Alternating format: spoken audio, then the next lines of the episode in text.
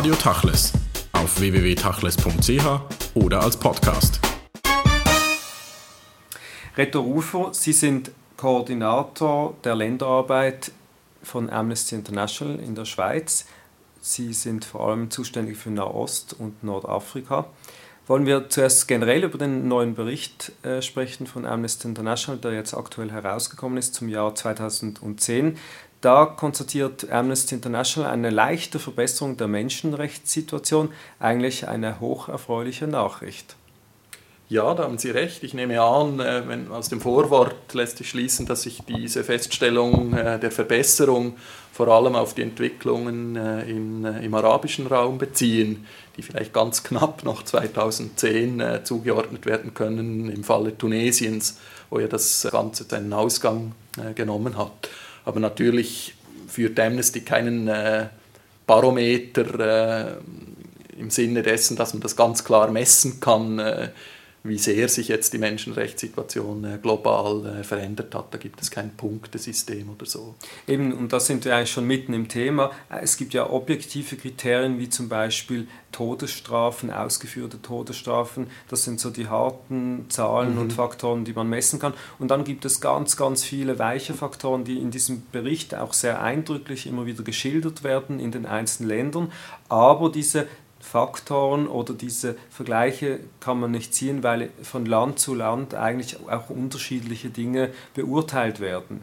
Das ist, wenn ich das richtig verstehe, auch eine Art und Weise von Amnesty International, dass man sehr individuell auch die Dinge untersucht. Ja, da haben Sie recht. Es ist, stehen natürlich nicht in allen Ländern die gleichen Menschenrechtsprobleme im Vordergrund. Eben Ländern, die die Todesstrafe abgeschafft haben, ist das kein Thema mehr. Das ist auch eines, das sich einigermaßen messen lässt, auch mit Einschränkungen. Die Dunkelziffer ist ja sehr hoch. China, Iran veröffentlichen keine klaren Statistiken. Dann gibt es auch Länder, wo eher in der Tendenz wirtschaftliche, soziale, kulturelle Rechte im Vordergrund stehen. Entsprechend schwankt der Fokus äh, des Jahresberichts äh, von Amnesty, jetzt auch was die Schweiz anbetrifft. Äh, eben Todesstrafe und angeordnete Folter sind hier kein Thema. Es geht dann eher in der Schweiz Richtung Rassismus, Diskriminierungen oder auch gewisse Tendenzen, äh, die jetzt in Abstimmungen zum Ausdruck gekommen sind, das Völkerrecht nicht äh, zu respektieren. Eine Veränderung, die sich jetzt in den letzten Monaten und im letzten Jahr ähm, etabliert hat und auch durchgesetzt hat, das äh, sagt auch Salil Shetty, der internationale Generalsekretär von Amnesty International, ist das Internet, das äh, direkte Implikationen auch auf die Menschenrechtssituation hat. Können Sie das erklären, wo sich das niederschlägt? Da geht es in erster Linie um Informationsaustausch. Es ist heute sehr schwierig geworden, äh, Leute von äh, Informationen abzuschneiden. Äh, also es Wertvorstellungen oder die Leute wissen, jetzt in, zum Beispiel in Nordafrika, äh, dass es Länder gibt, in denen andere äh, gesellschaftliche Verhältnisse, Verhältnisse herrschen, weniger Repression, weniger Behördenwillkür. Äh, Nordkorea ist vielleicht noch ein Land, wo sich die Bevölkerung, wo die Bevölkerung ziemlich total abgeschottet ist.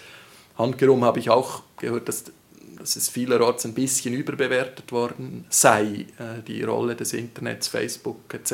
jetzt in der nordafrikanischen Revolution, also die größten Mobilisierungen in Ägypten, fanden anscheinend zu dem Zeitpunkt statt, als es den Behörden vorübergehend recht gut gelungen ist, äh, sämtliche Mobilfunknetze und Internetdienste lahmzulegen. Ich denke, das wird Gegenstand sein von ausgedehnten Forschungen an Universitäten, die Rolle der, der neuen Medien des Internets jetzt beim Umbruch im arabischen Raum. Nun, bei Amnesty International Schweiz sind Sie gerade für diese Region zuständig, in der jetzt dieser sogenannte arabische Frühling äh, eingesetzt hat, seit Januar. Begonnen hat das mit Tunesien, weiter nach Ägypten. Diese Region, die Ihnen ja vertraut war, äh, ist sie Ihnen fremd geworden in den letzten Wochen und Monaten? Hätten Sie jemals so etwas gedacht und was heißt das am Schluss für die Menschenrechtssituation?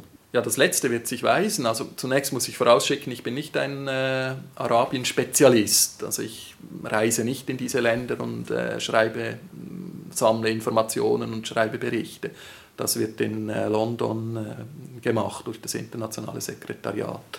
beziehungsweise die, die zuständigen äh, Researcher. Ich versuche aus der Schweiz, von meinem Pult in Bern aus einigermaßen einen Überblick äh, zu bewahren. Vertraut, ja, natürlich, die Polizeigewalt, die Folterpraktiken und so weiter, die waren jetzt über viele Jahre vertraut und quasi Routine in äh, den Ländern. Es ist aber nicht so, dass sich das jetzt definitiv und überall geändert hat. Es in, was Tunesien und Ägypten anbelangt, dort denke ich, ist schon ein fundamentaler Wandel in Gang gekommen, zumindest. Es wird aber auch dort noch äh, viel zu tun bleiben. Repressionsapparate, ähm, die mit einer über derart viele Jahre und in derart großer Zahl repressiv geprägt waren, die lassen sich nicht von einem Tag auf den anderen äh, demokratisieren. Und ich denke, das wird eine der wesentlichen Herausforderungen sein. Und hingegen Syrien, dort sieht es ja ebenso wie in Bahrain nach äh, der Niederschlagung äh, der äh, Protestbewegung aus was zumindest mittelfristig zu mehr Menschenrechtsverletzungen führt. Wie das längerfristig aussieht, wird sich weisen. Libyen ist nochmal eine andere Konstellation, bewaffneter Konflikt im Moment. Wie das dort ausgeht, lässt sich nicht sagen.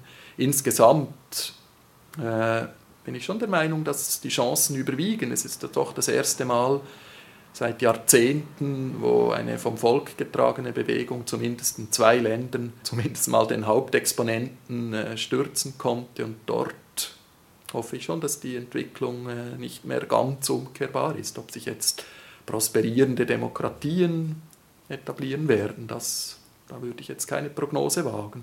Aber am Schluss des Tages geht es Amnesty International ja um die Wahrung äh, und den Schutz der Menschenrechte. Wie groß ist denn das Dilemma, wenn man sieht, dass eigentlich solche Umwälzungen und Revolutionen nur möglich sind in einer Phase, da auch Menschenrechte massiv überschritten werden. Was man ja schon weiß, bei der französischen Revolution mhm. war das nicht anders. Diese Gewalt, die zur Aufklärung und all dem geführt hat, worauf Sie und wir uns alle gründen, das hat natürlich viel, viel Opfer und Blutvergießen gekostet. Wie hoch ist das Dilemma, dass man sich jetzt freut über diese Umwälzungen?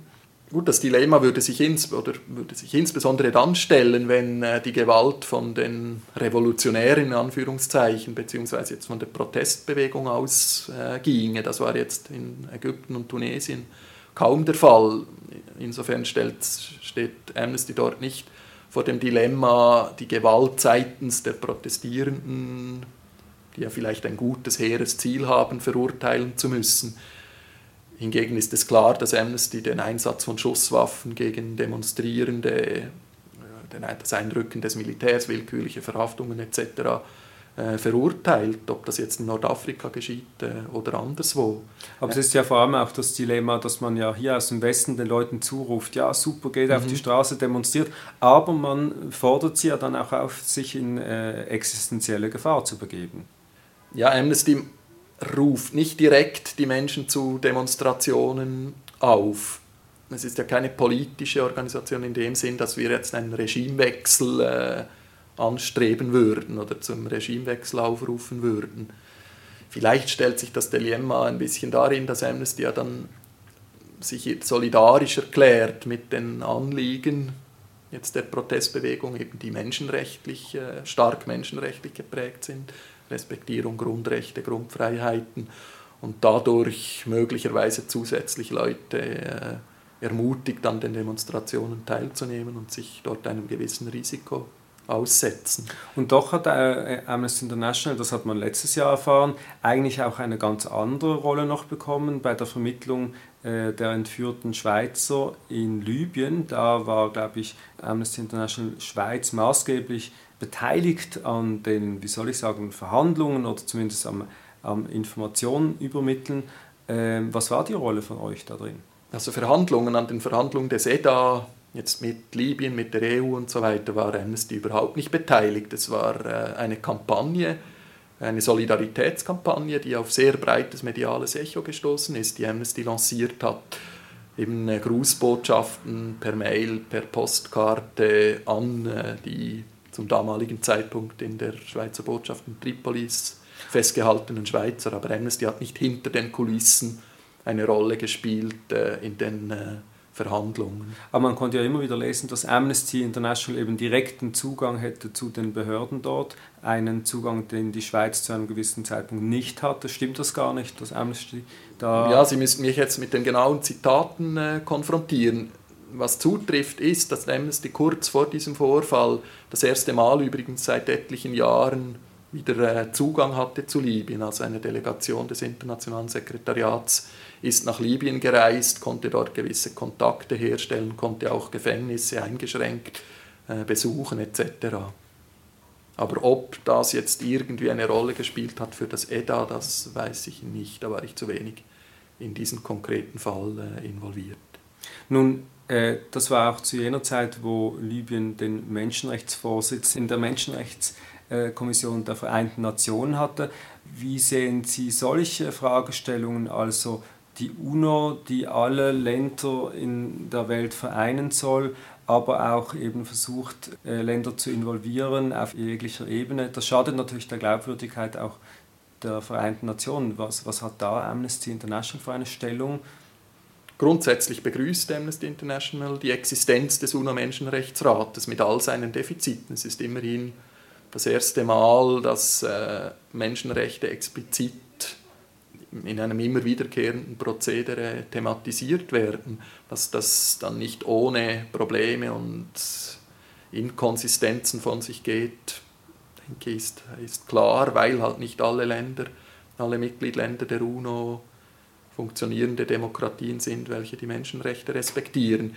Jetzt was einzelne Länder anbelangt, es kommt dann schon, äh, kommt dann schon der Zeitpunkt, wenn es den Ausschluss aus äh, dem Menschenrechtsrat verlangt. Das war zum Beispiel bei, äh, bei Libyen jetzt der Fall nach dem äh, Einsatz äh, des Militärs gegen äh, friedlich Demonstrierende.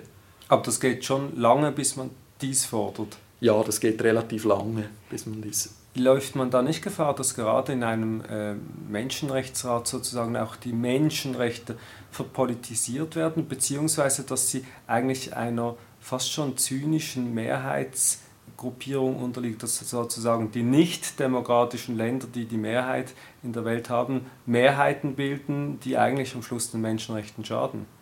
Das Risiko besteht. Die Frage ist halt, was die Alternative ist. Der Menschenrechtsrat muss, wenn es eine Institution der UNO ist, grundsätzlich allen Mitgliedstaaten offen stehen. Aber ja, vielleicht, wenn jetzt ständig dieselben Mehrheiten äh, von Diktaturen zustande kämen, müsste man sich oder müsste sich auch Amnesty dann mal überlegen, äh, grundsätzliche Kritik am Menschenrechtsrat anzubringen. Bis jetzt haben wir schon den Eindruck, dass, dass es zumindest zu einer, dass jede Regierung durch den Menschenrechtsrat dazu gezwungen wird, sich irgendwie wenigstens einmal mit der Thematik auseinanderzusetzen und sich kritische äh, Fragen anhören zu müssen. Das ist wenig, aber das ist doch schon etwas und es gab schon gewisse Resolutionen des Menschenrechtsrates in letzter Zeit die äh, Anliegen von Amnesty und Anliegen der Menschenrechte aufgenommen haben. Aber es ist weit davon entfernt, dass das konsistent und konsequent der Fall ist, haben Sie recht. Ein großes Thema natürlich in der Debatte um Menschenrechte ist die Situation in Nahost, der Konflikt zwischen Israeli und Palästinensern. Wenn man das im Buch genau liest, findet der auch breiten Raum. Zu Beginn die Frage, wie schätzen Sie heute die, die Situation dort ein in Bezug auf Menschenrechtsverletzungen? Also jetzt Israel-Palästina Amnesty hat ja zwei Kapitel. Äh, wir werden häufig mit der kritischen Frage konfrontiert, dass äh, unter dem Kapitel Israel und besetzte palästinensische Gebiete nichts über Menschenrechtsverletzungen der äh, Hamas und der Autonomiebehörde stehe, aber denen ist ein separates Kapitel gewidmet. Das, das nennen Sie dann palästinensische Gebiete. Ja. Genau. Ähm, aber wie ist die Menschenrechtssituation in der Region im Vergleich mit anderen Regionen? Eben, wie anfangs angesprochen, ein Vergleich ist relativ schwierig. Sie ist sicher nicht wesentlich besser geworden in den letzten Jahren. Also der äh, Gaza-Krieg und die beidseitigen Völkerrechtsverletzungen fallen äh, negativ ins Gewicht und die die Blockade jetzt des Gazastreifens wird von Amnesty als völkerrechtswidrige Kollektivstrafe thematisiert. Das ist eine Konstellation, wie sie in anderen Ländern nicht vorkommt. Todesstrafe ist wiederum kein Thema. Ich denke auch nicht, dass viele israelische Staatsbürgerinnen und Staatsbürger von willkürlichen Verhaftungen und Folter betroffen sind, wobei es dort auch gewisse beunruhigende oder diskriminierende Tendenzen äh, gibt. Die besetzten Gebiete sind wiederum ein Kontext, den es kaum in einem anderen äh, Land gibt.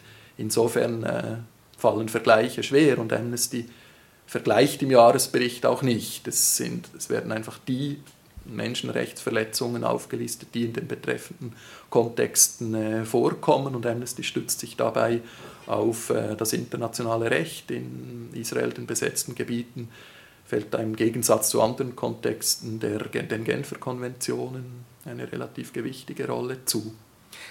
Aber dann kommen eben die Dinge, die man objektiv festmachen kann und andere, die dann eben vielleicht nicht immer objektiv äh, genau exakt nach einer Wissenschaft formuliert mhm. werden können. Eben, Sie haben jetzt gesagt, äh, Bewegungsfreiheit und andere Fragen, die auf Menschenrechte äh, zurückgehen, die kann man einfach festmachen. Aber dann kommt immer wieder vor, der Begriff der sogenannten humanitären Krise in den palästinensischen Autonomiegebieten, speziell im Gazastreifen. Das ist ja ein sehr umstrittener Begriff. Aus Ihrer Sicht gibt es heute eine humanitäre Krise in diesen Gebieten und was heißt das konkret? Ja, ich müsste das in, in der Antwort gerade definieren. Ich würde schon sagen, dass wenn, wenn über eine Million Leute auf so einem engen Gebiet quasi gefangen sind, dieses nicht verlassen können, keine wirtschaftlichen Aktivitäten, Selbstständigen ausführen, dann geht das schon in Richtung äh, humanitäre Krise. Es ist nicht in dem Sinn eine humanitäre Krise, wenn wir jetzt zum Beispiel an die Hungersnöte in Äthiopien oder äh, anderen afrikanischen Ländern äh, denken. Dort sind, herrschen andere Verhältnisse. Aber ich würde jetzt sehr ungern in den Gazastreifen ziehen und dort äh, auf die nächsten zehn Jahre quasi festsitzen, ohne die Möglichkeit, den irgendwie einmal äh, verlassen zu können. Aber ist es nicht auch ein, ein Problem eben der Sprache oder der Begriffe, wenn man humanitäre Krise, unter denen man ja Dinge versteht wie Hungersnot oder die Leute haben nichts zu essen und liegen auf der Straße, haben gar nichts, äh, wenn man dies so beschreibt und dann ein Bild kreiert, wie es gar nicht in der Realität vielleicht vorherrscht.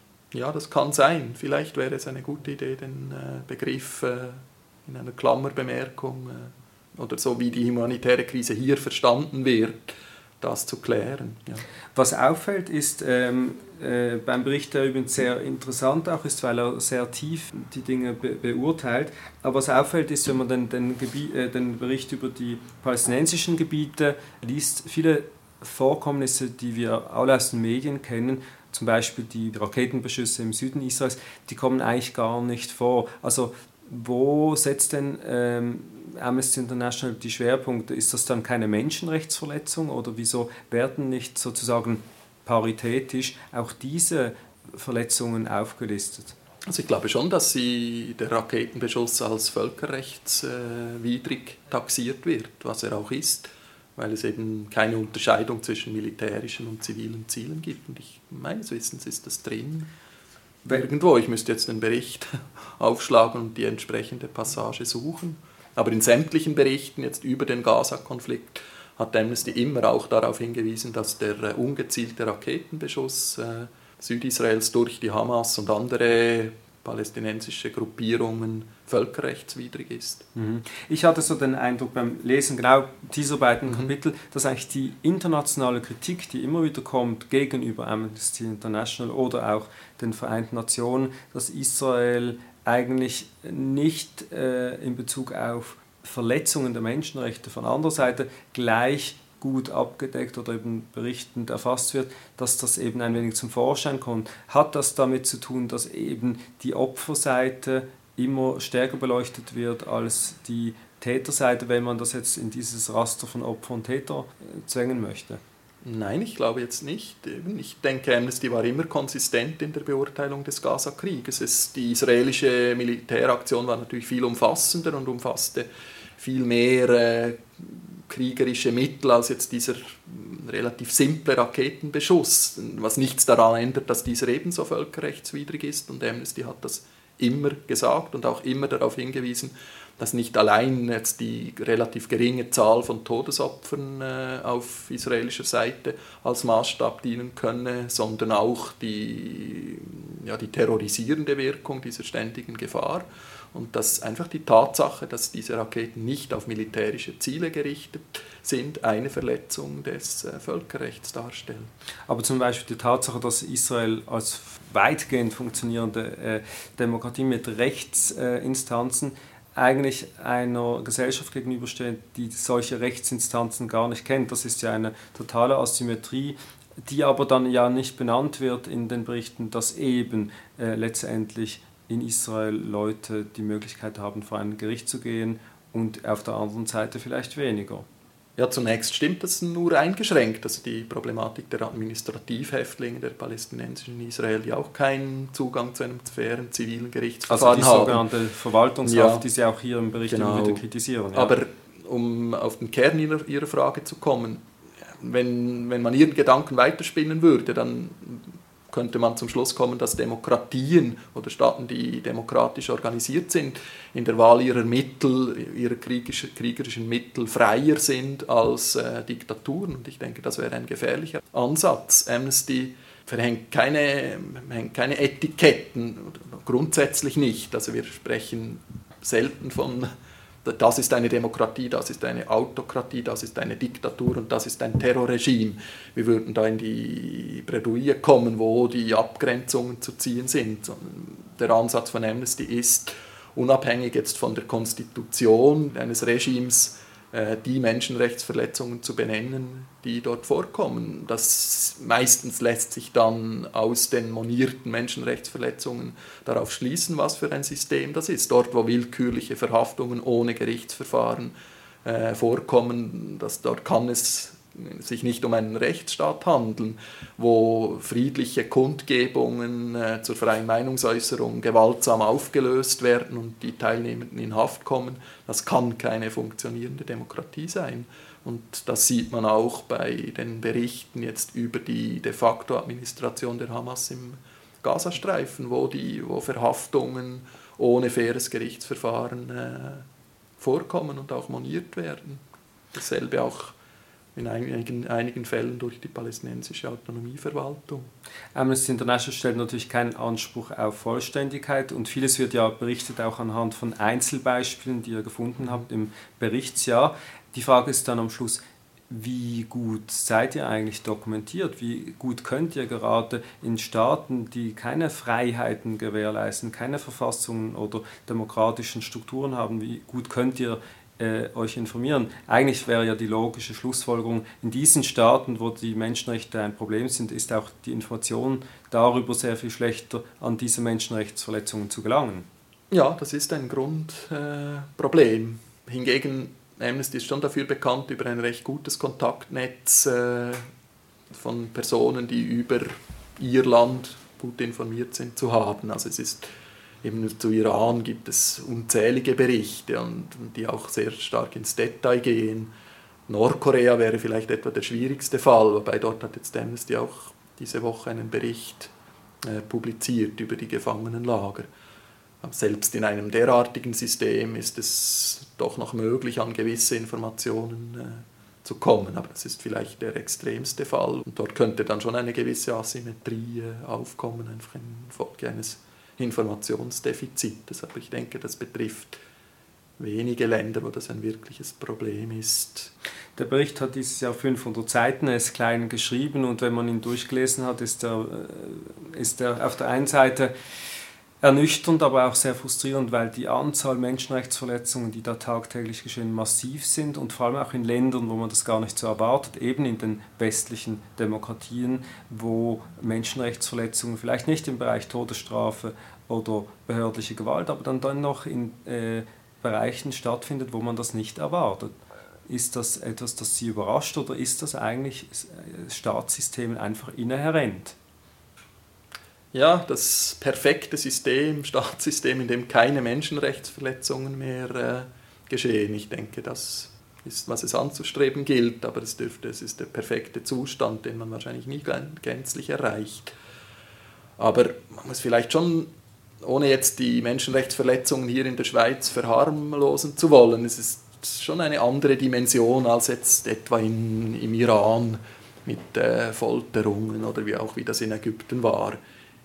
Insofern muss man das schon auch ein bisschen gewichten. Es geht ja dann auch darum, dass sich diese Länder nicht völlig auf den Lorbeeren ausruhen und nicht allenfalls wieder zurückfallen.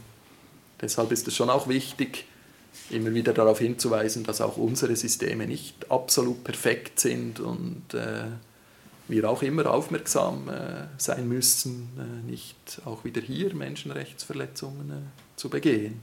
Ein interessantes Kapitel bzw. ein sehr interessanter Anhang im Menschenrechtsbericht ist die Tabelle über die Ratifikations- und Zeichnungsstandssituation ausgewählter internationaler Übereinkommen zum Schutz der Menschenrechte. Das ist eine Tabelle, wo aufgezeigt wird, welche Länder haben welche äh, Abkommen ratifiziert oder sind mhm. Vertragspartner. Und da im Detail ist es ja sehr interessant, wer hat was nicht ratifiziert und was wurde ratifiziert. Am Schluss aber wird klar, dass nicht jedes Land nach den gleichen Kriterien bemessen werden kann, weil viele Länder haben gewisse Dinge gar nicht ratifiziert. Das heißt eigentlich, Amnesty International kann nur sehr punktuell auch äh, Länder kritisieren, wenn eben Übereinkommen nicht unterschrieben wurden oder abgeschlossen wurden. Nein, ich glaube, Amnesty nimmt als Maßstab die Abkommen, die es gibt und kritisiert äh, Verletzungen dieser Abkommen auch in Ländern, die die entsprechenden Konventionen nicht ratifiziert haben und fordert dann natürlich die Unterzeichnung und Ratifikation der äh, entsprechenden Abkommen. Sonst wäre es eine billige Variante. Ein Land könnte einfach sagen, ich habe das nicht ratifiziert. Und, äh Was aber auch immer wieder geschieht, äh, dass Länder sich darauf berufen, dass sie sagen, ja. wir haben dieses Abkommen ja nicht ratifiziert. Genau, aber das entbindet sie nicht äh, von der Kritik durch Amnesty in diesen äh, Punkten, welche die, die Konvention ansprechen. Aber wenn man das liest und gerade auch diese Tabelle äh, oder Übersicht anschaut, dann muss man eigentlich zur Erkenntnis kommen, erstens ist noch sehr, sehr viel zu tun im Bereich der Einhaltung von Menschenrechtskonventionen und zweitens werden die, selbst die ratifiziert wurden, eigentlich wirklich sehr stark noch verletzt. Und da stellt sich die Frage, wenn es natürlich keine Handhabung gibt oder wenig Handhabung, Menschenrechtsverletzungen zu ahnden, äh, wie kann man dann eine Verbesserung der Situation erlangen? Das ist das, das Problem der internationalen Konventionen oder überhaupt des internationalen Rechts ist ja häufig, dass es keine Durchsetzungsmacht im Sinne einer klassischen Polizei gibt, vielleicht in einigen wenigen selektiv ausgewählten Situationen noch der UNO-Sicherheitsrat. Aber immerhin bieten die Konventionen eine Art Leitplanke, an der er äh, sich eine Strategie des Naming and Blaming äh, verfolgen lässt. Und Menschenrechtsarbeit ist in erster Linie Öffentlichkeitsarbeit, äh, Lobbyingarbeit. Äh, nach dem Prinzip äh, steht der Tropfen hüllt den Stein äh, etwas. Und das ist eine Arbeit der kleinen Schritte meistens. Aber ja, wir haben keine Polizei, es gibt keine Amnesty-Polizei, die Menschenrechtsverletzer äh, ihrer Ämter enthebt und irgendeinem internationalen äh, Gericht äh, zuführt. Amnesty International wird in diesen Tagen 50 Jahre alt und hat äh, in diesen fünf Jahrzehnten eigentlich erreicht, dass die Frage der Menschenrechte ins öffentliche Bewusstsein gerückt wurde. Amnesty ist eine Stimme der Schwachen und der Opfer. Was denken Sie in diesen Tagen des Jubiläums? Es kann ja kein Freuden, Freudenfest sein. Ja, es ist beides. Es ist einerseits ein Freudenfest, dass es die Organisation doch 50 Jahre gibt, dass sie eine enorme Entwicklung durchgemacht hat, dass immer mehr Leute die Bewegung unterstützen, dass sie auch immer mehr in den globalen Süden expandiert und dort Unterstützung findet. Es kann aber kein Champagnerfest sein in dem Sinne, dass die Welt äh, jetzt durch Amnesty perfekt äh, geworden ist. Äh, es ist dann in dem Sinne auch ein Ansporn, äh, die Arbeit äh, noch intensiver, noch mit noch mehr Überzeugung und vielleicht auch noch mehr Mut äh, weiterzuführen. Und das tun Sie jeden Tag. Ich danke Ihnen herzlich fürs ja. Gespräch.